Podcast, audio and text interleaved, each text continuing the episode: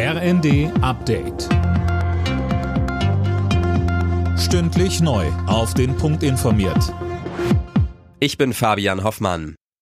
Ab heute Abend müssen Bahnreisende wieder mit massiven Einschränkungen rechnen. Die Lokführergewerkschaft GDL ruft zu einem eintägigen Warnstreik auf. Ab 22 Uhr sollen die Züge stillstehen, im Güterverkehr sogar schon etwas früher. Silas Quering berichtet. Bundesweit geht auf den Schienen dann also wohl so gut wie nichts mehr. Bahnkunden sollten geplante Reisen möglichst verschieben.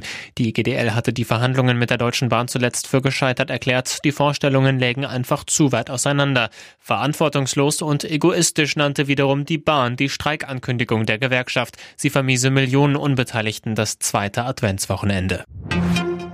Verteidigungsminister Pistorius hält es für möglich, dass die Wehrpflicht wieder eingeführt wird. Das sagte er der Wochenzeitung Zeit. Sönke Rülling, bisher hatte er sich da immer recht zurückhaltend geäußert. Ja, aber er hat mehrfach erklärt, dass er es für einen Fehler hält, dass sie abgeschafft wurde. Und angesichts der sicherheitspolitischen Lage, so Pistorius, werde die Diskussion darüber an Fahrt aufnehmen. Er räumt zwar ein, dass es verfassungsrechtliche und strukturelle Probleme mit sich bringen dürfte, Trotzdem hat er veranlasst, dass ihm bis Ostern Pläne vorgelegt werden, wie die Struktur der Bundeswehr verändert werden muss, damit sie die Landes- und Bündnisverteidigung sicherstellen kann.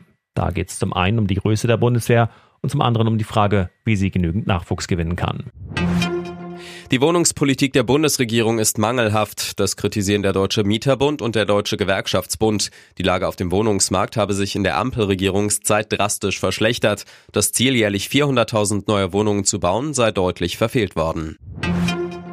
Nächste Sensation im DFB-Pokal. Nach dem FC Bayern hat der erste FC Saarbrücken auch Eintracht Frankfurt rausgeworfen. Der Drittligist setzte sich gegen den Vorjahresfinalisten mit 2 zu 0 durch und steht im Viertelfinale. Im Spitzenspiel gewann Stuttgart mit 2 zu 0 gegen Dortmund. Im Zweitligaduell zwischen Hertha und dem HSV brauchte es das Elfmeterschießen, in dem die Berliner mit 5 zu 3 erfolgreich waren. Und weiter ist auch Leverkusen nach einem 3 zu 1 gegen Paderborn aus Liga 2.